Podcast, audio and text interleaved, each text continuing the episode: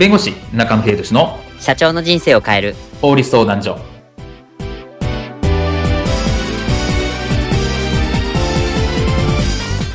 こんにちは弁護士の中野秀俊です。こんにちはアシスタントの堀内隆です。この番組は IT 専門の弁護士中野秀俊がこれはすぐに使える法律主に企業法務の知識を分かりやすくそしてちょっとコミカルにお伝えする番組です。よろしくお願いいたします。今回のテーマは IPO と M&A お得なのはどっち？メリットとデメリットを徹底比較というテーマについてお話を伺いたいと思います。まあ、ベンチャー企業、スタートアップ企業の経営者にとって、まあ、IPO や M&A は、まあ、いわば夢の一つになると思いますが、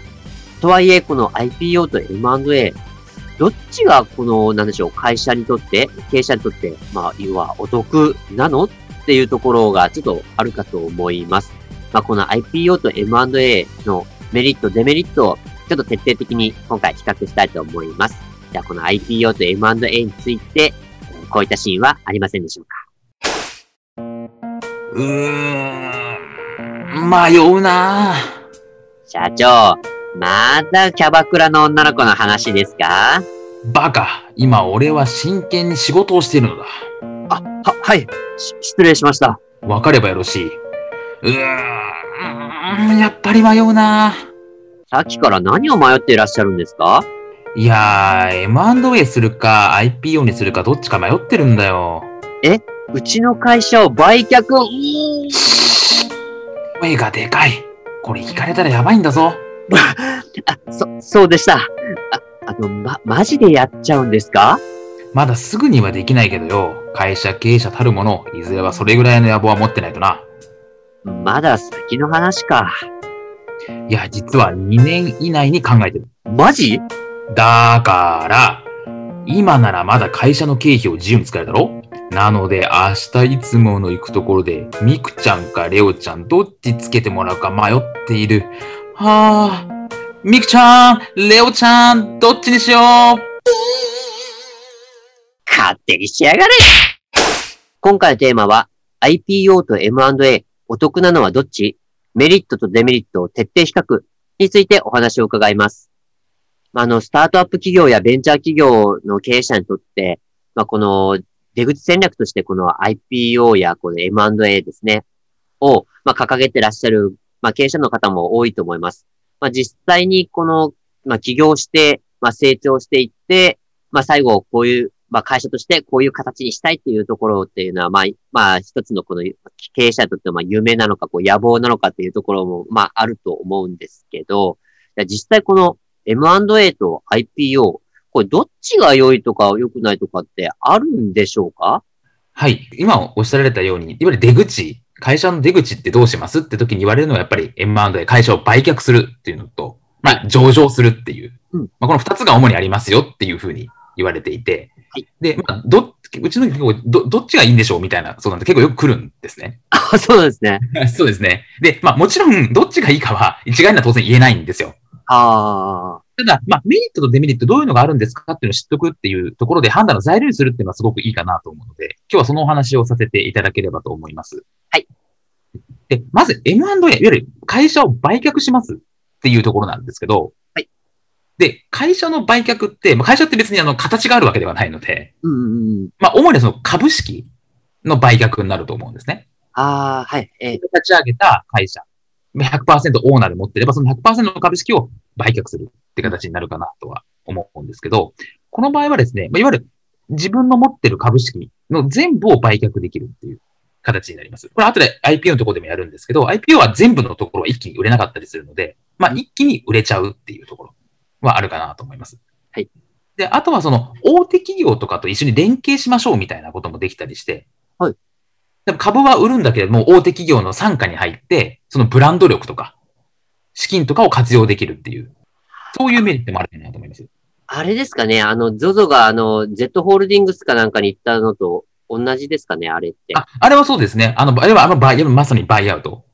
ですよね。なんですけれども、あの、会社、ヤフーに売って、で、そうですね。まさに、えー、そういう大手のブランド力っていうのをさらに使っていこうみたいな形ですね。うんうんうんで、あとはその、これ、え M&A の場合、バイアウトの場合は、お互いの、こう、2社間の契約っていうんですかね。株式を売ります、買いますっていうの売買契約みたいな形になってくるのでうん、買う側が OK であれば、まあ OK って形になります。ここの企業欲しい。いくらこの、これを1億で買いたいです。いいですよって言ったら成立してしまうって形になります。もう、じゃあ、売り手と買い手がちゃんと、あの、取引が成立すれば OK ってところなんですね。そうですね。あの、誰からもそれは文句言われないって話になるので、うんまあ、あの、か手続きとしては簡単というか、かなとは思います。はい。で、次にデメリット。M&A のデメリットなんですけど、えっ、とですね、あのーこれ、株を持ってる人には直接の利益があるんですけど、はいそれ以外の方には利益を与えにくいっていうのがあります。ほう。そうすると、あの、オーナー社長であれば株式100%あれば、オーナー社長にボンってお金は入ってくるんですけど、ええで、従業員に確かに何か金銭的なメリットがあるかっていうと、従業員に対しては直接的な金銭的なメリットが与えにくいっていうのは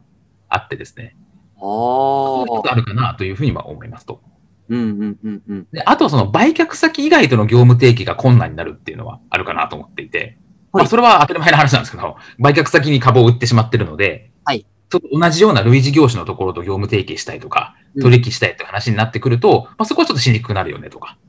っていうところで、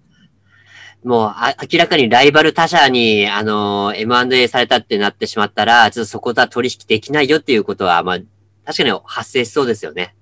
そうですね。で、あと先ほど言ったように、この自分の株式を全部、例えば売ってしまうって話になると、まとまったものがボンって入ってくるので、うんまあ、その後その社長を続けるのかどうかっていうのは、もちろんお互い決めることなんですけど、はい。じゃあ、えっと、株は売るんだけれども、社長は続けてくださいって場合も結構あったりするので、ええ。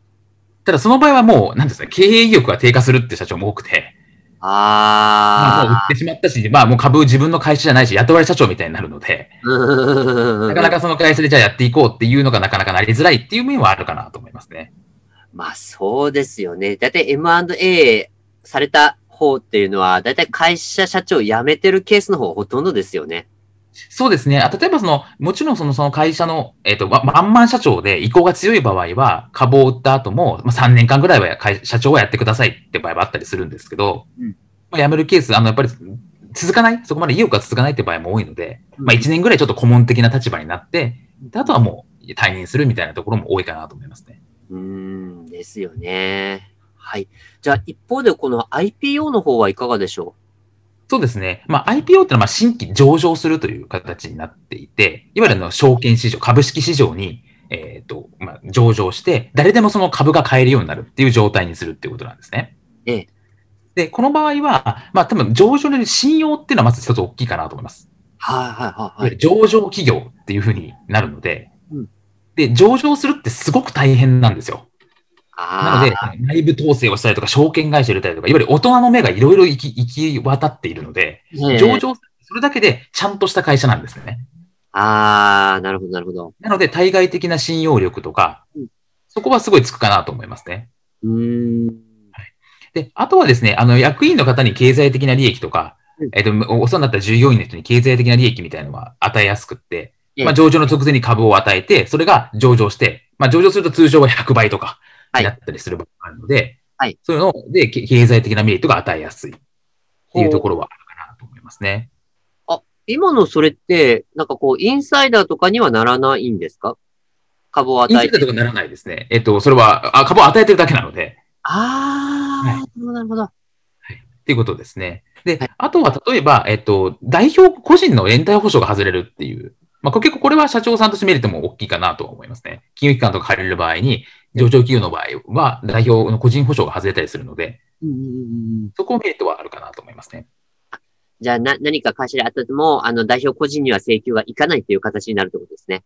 あそうですね。借り入れとか、で金融機関とかの借り入れの時に、えっと、会社だけで債務が借り入れ、まあ、借金できるって形ですね。ああ、これ大きいですね。確かに。リスク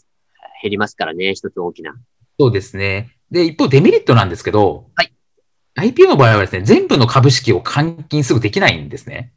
あ、そうなんですか？はい。まあ、上場するってなって、まあ、もちろん株、自分が100%持っていたら、まあ、これはあの、ケースバイケースなんですけど、例えば、50、自分の持ち株比率を50%以下にするとか、まあ、30%ぐらいにするってことが行われるんですね。うんうんうんうん。で、まあ、30%はまあ持ってるんですよ、自分が。ああ、はい。でだから、俺売っちゃおうってなると、一気に30%放出しちゃうと、当然株価も下がったりするので、あまあ、確かに。当然あのすぐには、あの、そんな簡単に自分の独断で売れなくなってるんですね。あー。なので、一気に、もちろんあの、創業者のメリットとして、えっ、と、じょ上場して、資産が増えるっていうのはあるんですけど、いきなり現金化っていうのがなかなかできないっていう。まあそうですよね。そもそもそのか自社の価値を下げることになってしまうので、そうそう簡単に売れないということですよね。そうですね。なので、まあそういう制約があったりとか、はいあとやっぱり上場準備ですね、が大変なんですね。これ、すごい効きますよね。そうですね。やっぱり3年とかっていう期間とか、まあ3年から5年ぐらいやっぱりじ時間をかけないといけないとか、お金もかかります。証券会社とか、いろんな大人の人たちにですね、いろんな見てもらわなきゃいけないので、そうなってくるとなかなかこう大変だなっていうところがあったりとか、あとはやっぱりそのベンチャーとかスタートアップって、ある程度この法律が未整備な部分とか、まあ言ってしまえばグレーゾーンみたいな、はあ、そういったものをつくビジネスモデルっていうのがあったりするんですね。ええ法律的には違反じゃないけど、はい。でも、これって適法なの？みたいな、そういうビジネス。